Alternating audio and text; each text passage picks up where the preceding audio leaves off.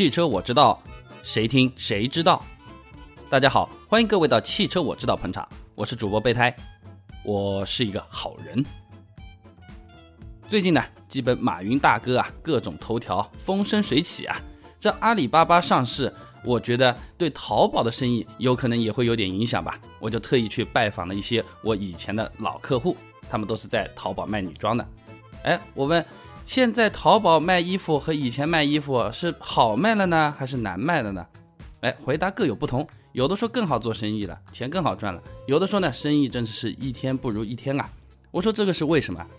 他们异口同声都说，以前这淘宝卖女装啊，基本上就是要卖爆款。哎，什么是爆款呢？就是设计非常精美，图片非常漂亮，价格相当的低廉，大家都爱买，一买几万件、几十万件都能卖。哎，但是现在这一套不太行得通了。现在都讲量体裁衣、私人定制了。为什么呢？以前爆款买回去啊，乍一眼看觉得都挺不错，但是买回家一看呢，哎，这肩膀好像稍微窄了一点点，啊，这袖子有可能就长了这么一点点，就是和自己的身材不是完全的一样。现在买东西的人啊，那些普通的大众消费品，你光光是质量好，哎，品牌棒，已经不能完全的满足了。哎，要求我们的商品能够针对我们每一个消费者具体的情况来进行一个独到的设计。哎，说的通俗点就是私人定制，或者说是量体裁衣。那其实我们选车子、买车子，在汽车圈子这个道理也是一模一样的。虽然说车子大致上都是一样的，但是每个人的情况一定是不一样。今天呢，一位叫做泥鳅的网友就跟我讨论了一下雪铁龙 C4L 和大众速腾这两个车子到底选哪一个好。那么这两个车子没有绝对意义上说哪个车子好，哪个车子不好，而是说不同的人根据自己不同的生活情况，他就是会有不同的选择的。今天这段录音就让我们一起来看看这选车时候的量体裁衣它是怎么玩的。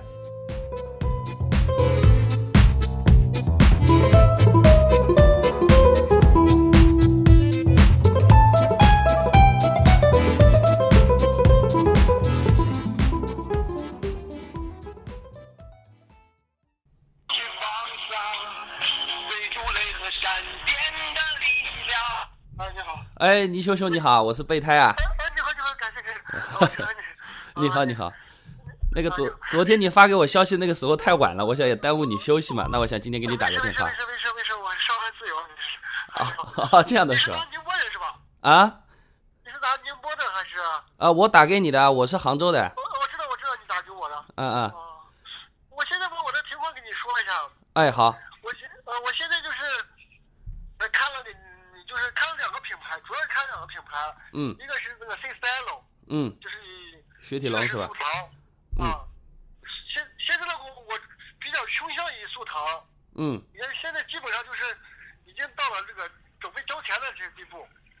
啊，这样的是吧？哦哦，对，那个就是我看了一个，就是我着重就是三个型号，就是一点六的。嗯。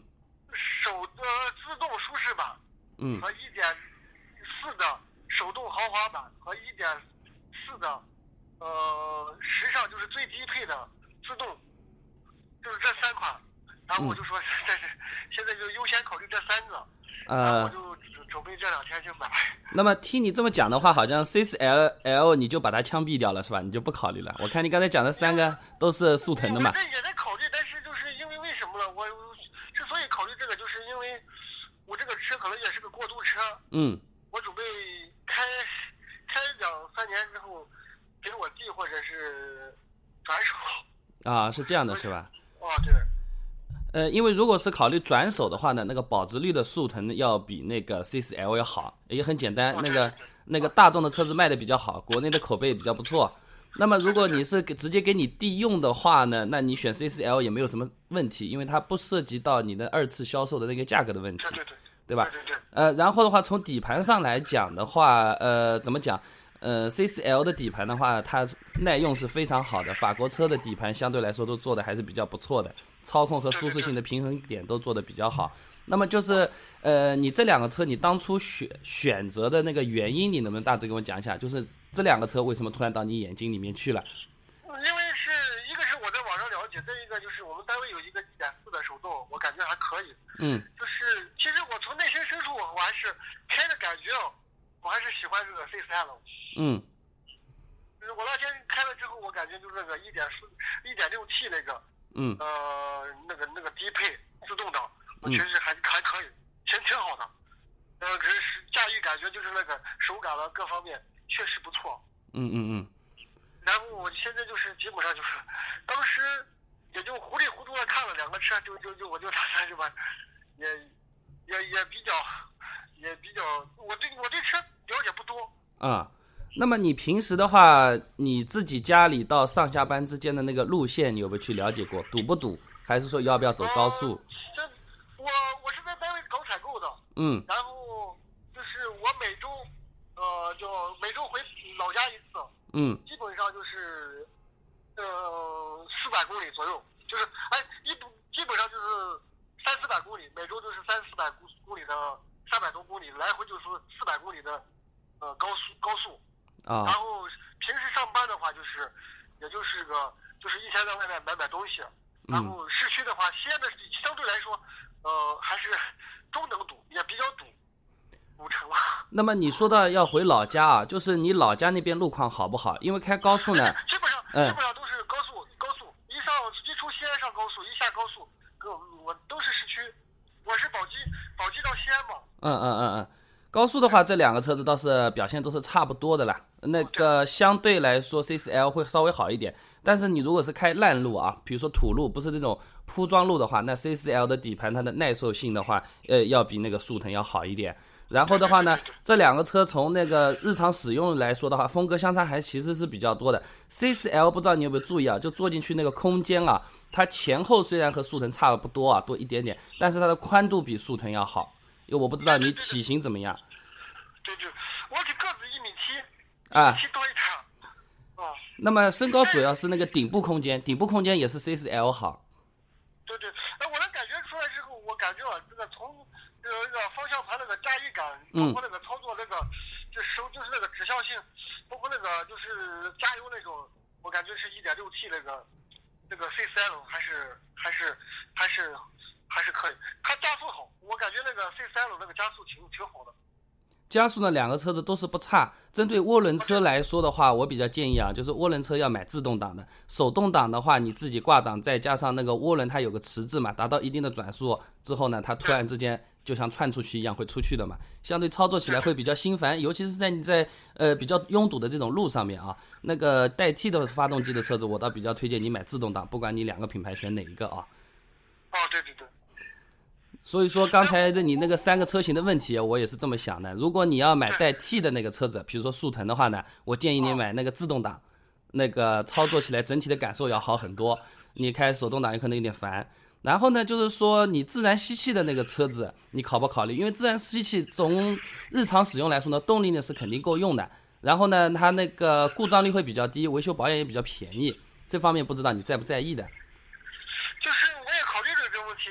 其实我一个同学，两个同学，一个同学说是让我买一点六舒适版，一个同学让我买一点四 T 那个手动豪华版。嗯，其实两个价格是基本上差不多，所以说我一直也在在犹豫这个事情。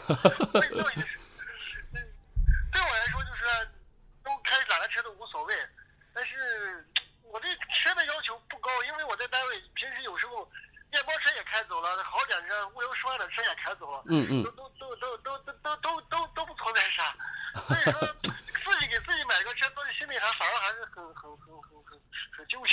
呃，那个我就从那个现实的经济角度来给你讲讲刚才那个问题啊。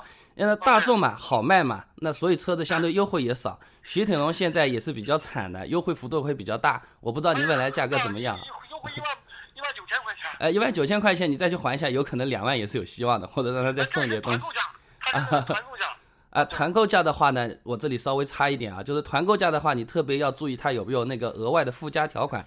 打个比方啊，对对对。哎，你们市场上面说只优惠那个一万五的，今天团购优惠一万九，对吧？那大家很高兴，觉得便宜去买。那买的时候要看，哎，我这个一万九买的时候，哎，他要不要你贴膜在他那边贴，或者说那个保养维修基金要不要他在店里面，呃，一定要买多少多少，这种条件你一定要注意。而且那个基本上以我的经验，团购价的车子的话，你的保险百分之一百是买在人家 4S 店里面的，他不会让你买到外面去的。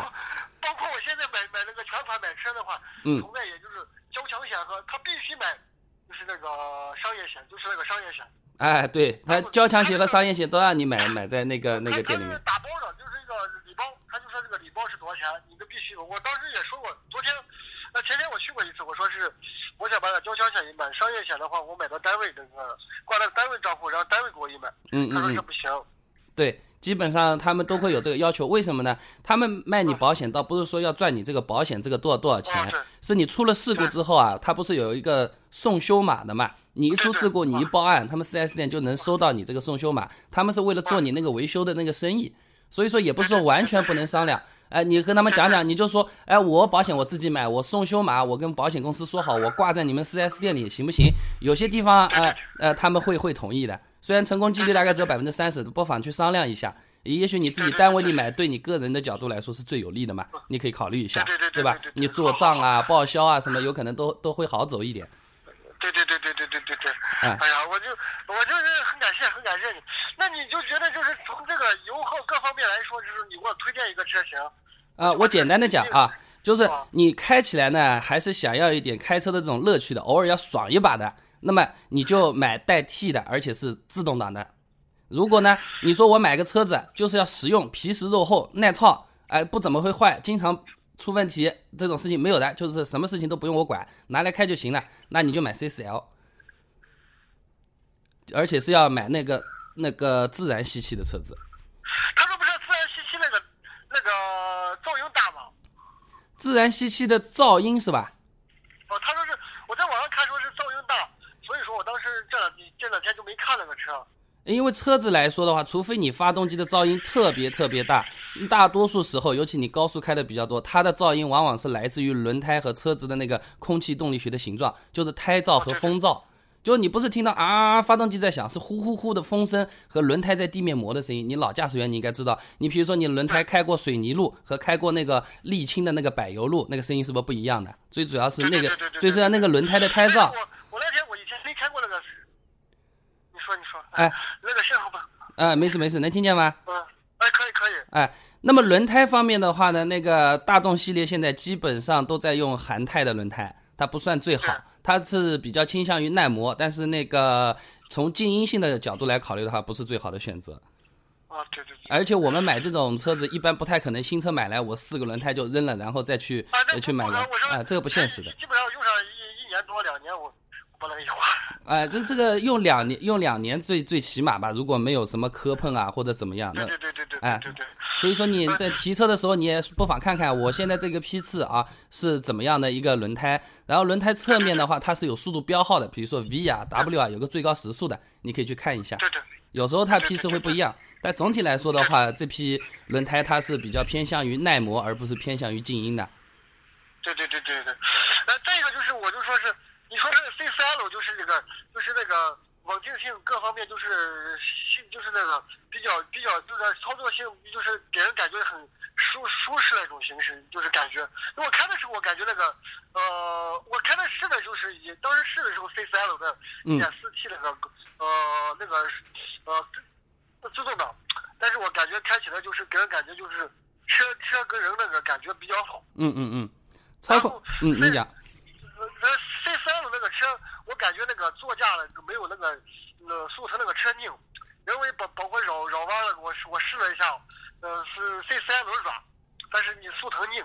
嗯，操控的话呢，一般情况下速腾都会比那个 CCL 好一点。CCL 呢，它比较偏向于日常生活，你装装东西啊，然后朋友自己一起坐坐啊，那这种相对会比较舒服一点。它的那个技术应该说是和大众还是有一定距离的，目前大众的技术还是比较好的。你比如说油耗啊、操控啊，那基本上呢，呃，是那个速腾要比较有优势的。那 CCL 也不是说啥啥好处都没有啊，它的那个空间，它的那个设计风格，有些我的朋友啊，就是特别喜欢那个的，就无理由喜欢的。我就喜欢长这样子的车子的，哈 哈有的人们就觉得这个车子长得怪那，个包括一一般人坐在里面感觉很舒服，哎，包括那个呃速腾就是我现在就是那个结构上基本上我对车没啥要求，平时我拉东西多，然后我就现在就是那天去看了，我单位包括我们单位有一个车，我感觉那个后备箱的口有点小。嗯，就是就是有一就是有点稍微有点小，但是这个东西买车嘛，毕竟是家用上班，然后基本上我到单位有单位的车，所以说我现在就是你说那个 C 四 L 就是我就是那个好处，就是这个这个。然后如果我如选大众的话，你给我推荐一个车。你要选大众的话，我也是推荐你自然吸气的车子，保养啊、使用啊比较省心，不是很麻烦。因为你涡轮增压的车子的话，呃，怎么讲？你尤其是拉拉东西，如果拉的比较重的话，它那个发动机负荷是比较大的。那么这个机油消耗的这个问题，我们俗称的那个烧机油啊，这个几率会比较大一点。当然，你可以通过那个换更好的机油来解决这个问题啊。只是说，呃，有些老师傅呢是车子开了多了就觉得怕烦，什么事情都不想管，就觉得买个省心的就好。有些老师傅呢修车啊，玩玩这小东西玩上瘾的，有点问题了我自己调一调啊，弄一弄。如果说从加速各各方面性能来说，还是哪种？就是我想手动挡还是选？自动挡，呃，你如果选代替的，注重加速的，而且你要自己经常开上下班的话，买自动挡是没错的选择，不要去买手动挡。你城城市里面开手动挡的涡轮增压的车子是很痛苦的。你你小点油门，它基本上不怎么走，稍微踩了深一点，离合有可能抬了一半，或者说刚刚抬掉，哗一下窜出去了。我们现在我们单位这个小伙那个车，他可能那个离离合片现在磨得很厉害，他的离合片现在这个离合离合高得很。啊，对呀，肯定啊，你你涡涡轮车子的离合片消耗非常大的呀，就是你离合快往前面走，尤其是一档和一档转二档的那个时候，你离合起来的时候，半联动的时候，它的扭矩已经很大了，这个离合片是吃的很厉害的。我我我我我试了一下，它那个说了半天就是没啥反应。我我我说你这个，你踩了重一点嘛，一下子飞出去了，又是两回事，对吧？对对对对对对对。哎，所以说我建议你买买那个自动挡的那个带涡轮增压的，如果你要动力好一点。那么就买自动挡涡轮增压的，这个不错的。啊，行行行行，如果是买自然吸气的话，就是买手动挡还是自动挡都可以是吧？自然吸气的话，我倒是比较推荐买手动挡了，因为那个相对油耗上面也比较好，而且自然吸气它那个加速和转速都是比较线性的，你手动挡操作起来也不会太难。对对对对对。哎，然后还有考虑的就是一个预算的问题，我是这么觉得啊。那个具体价格呢，你也不一定多说，因为有时候我们放到节目上去，对吧？那个呃，相对来说，你买速腾肯定是买 C4L 便宜，对吧？那你可以你可以换一个思路嘛，比如说哎，我买 C4L 和速腾之间省下来的那个钱，C4L 便宜嘛，省下来那个钱，我带家里人去旅游一下，或者给老婆买个包，或者自己买个手机，哎，这个带来的那个开心程度会不会不一样？啊，打个比方，就 我我买个 CCL 啊，和速腾的价钱一样，我再添个苹果 iPhone 六，你自己乐意不乐意？对对对，说的也是，说的也是。这个我当时也考虑过，就是说是这个相对的，相对相对这个油耗，就是相对那个平，就是那个平台的这个这个 CCL 要比这个便宜一万五千块钱左右了。啊，对啊，这一万五的话也是人民的币啊，对不对？用在哪里都能换开心啊。今年经济形势不好，现在生意难做的很。对啊，你你一万五支支付宝那个余额宝丢着也也是钱啊，对吧？对对对对。哎，就是说那个速腾它那个呃涡轮增压的自动挡，它给你带来的那个享受值不值这个一万五千块钱？就你自己可以掂量这个问题。对对对。啊，对对对。我是个人是比较觉得是两极分化一点比较好。我就是要图个开心的，我买个车子虽然要换，也要用两三年的，不是两三个礼拜。对。我就买一个速腾，然后呢涡轮增压的自动挡，也不要买手动挡了。那如果我觉得我要预算省一点，省下来的钱我可以别出去花，别出去找开心去，直接买 C4L 低配。不是，现在啊，如果说是我，我现在偏重于大众，我就说，还是说我选那个 1.4T 的那个手动豪华版，跟那个 1.4T 的那个自动挡。嗯，选自动挡，选自动挡。然后价格是还是基本上是一样的。啊，那那选自动挡，选自动挡。但是两个的油耗能差多少？油耗的话还是自动挡省。呃，自动挡还是省，理论油耗上差的虽然不是很多啊，但是除了像你这样的老师傅，你偶尔借借别人开，甚至是你自己开，你这个手动挡的操作实际油耗很大的。就我刚才说的，涡轮增压车，你六百转、八百转的时候，基本上不鸟你，车子都不太会动的。稍微转速轰的大一点，半半联动稍微一抬啊，整个车子又飞出去了。那其实这个油耗是非常大的。哦，对，还有一个，如果说这个这需要不需要加装那个呃那个那个加装包的话，我觉得没啥必要。呃，加装包它有很多啊，它比如说是什么影音加装包啊，啊，或者是真皮加装包，你说的是哪个加装包？我本来我想的就就是那个一键启动跟那个无钥匙进入那个，因为我经常丢钥匙，所以说，我我我我我把单位钥匙也丢过，然后把把自己车原先的车钥匙也丢过，因为因为这丢钥匙这个事也媳妇也少没少学过我，所以说。但是加钥匙的话，有个不好处就是车坏了之后没办法推。呃，我是这么想的，就是说对，一键启动这个东西是相对比较花哨的一件事情了，就是有可能是你自己有亲朋好友坐在一起的时候，你这么按一下，呃，自己心里感觉会比较好。实际使用的时候呢，不用钥匙开门，反而比一键启动更划算，就是那个一键进入啊，啊对，无钥匙进入对吧？这个倒是很实用的，我就钥匙兜里一揣，门一拉直接能开门。那经常有这个情况，我算了一下，如果我两一年时间丢一次钥匙的话，就是三三百多。然后我再加上这个这个。呃，丢钥匙呢，我我们这里也也有好几个客户丢过钥匙，而且他们车子还比较好。呃，一次呢，等于说是老公把车开走了，他是无钥匙启动的，钥匙呢在老婆这里，他熄火了之后就动不了。还有一次呢，直接钥匙搞丢了，一个钥匙好几千块钱，便宜的也有几百块。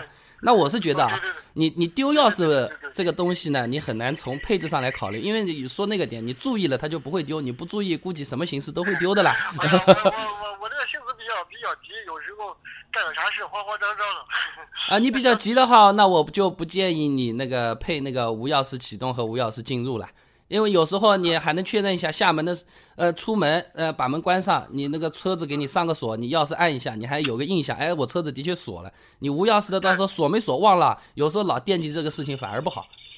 对对对对对对对，那行，是这样，我很很感谢，很感谢。你以后就是我是西安的，然后和我宝鸡的，你来陕西的话，你你给我打电话。啊，客气客气客气。哎，那这个事情呢还没完，你去挑车的时候呢，你把你的那个配置单，啊，你你再发给我，我再给你看一下有没有什么不合理的地方，或者说哪些地方可以省点钱的，对吧？那那个我们今天只是初步沟通嘛，你后面看完之后，你配置单发给我，我我再跟你联系，好吧？哎，你是呃，你年龄应该比我大吧？年龄就不方便透露了吧？啊，对对对，就是如果我去宁波那边，或者咱们咱们见个面聚聚啊，因为我这个平时也也朋友多，然后喜欢交这种这种比较仗义的朋友。有机会当然要聚了，有机会当然要聚了。啊，有聚啊，有你先去看看完了，你发给我。啊，对对对对，好好。哎，好。啊，我就是做汽车行业的。我以前卖过车子，后面修过车子，还办过贷款，基本上和和汽车有关的事情我都做过了。哎呀，我感觉你这个这个人比较比较仗义，比较仗义。啊，客气客气客气。那么后面我等你消息，好吧？我给你就是打这个电话就能沟通上你是吧？啊，你打这个电话或者微信，你直接把报价单拍张照片，你发给我嘛，我给你看一下嘛。好好好好，吧，感谢。好，好好好，那今天先这样，我等你消息啊。谢谢谢谢，客气。感谢感谢。嗯，我到时候给你我给你打，我这个电话是报销。啊啊，没事没事，我给你打好了，我我给你打好了啊，没事啊。谢谢谢谢。哎，好，感谢感谢。哎，好，哎，好，嗯，拜拜。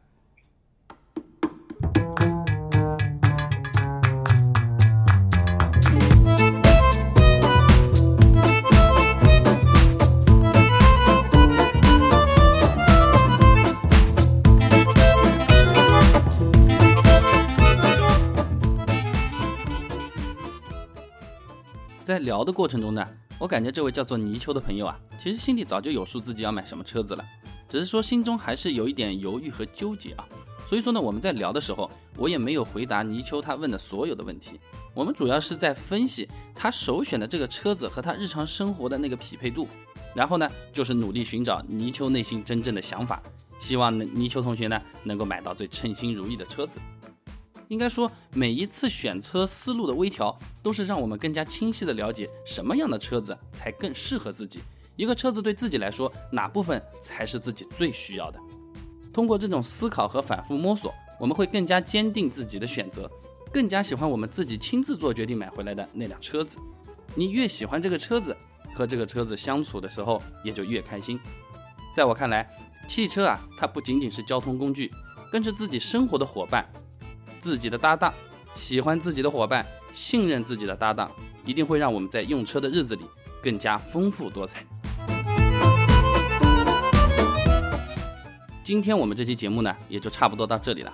如果各位朋友在汽车方面有各种问题，或者说你有几个车型比较感兴趣，欢迎来加我们的微信公众号“汽车我知道”，一起交流，一起知道。祝大家好运，再见。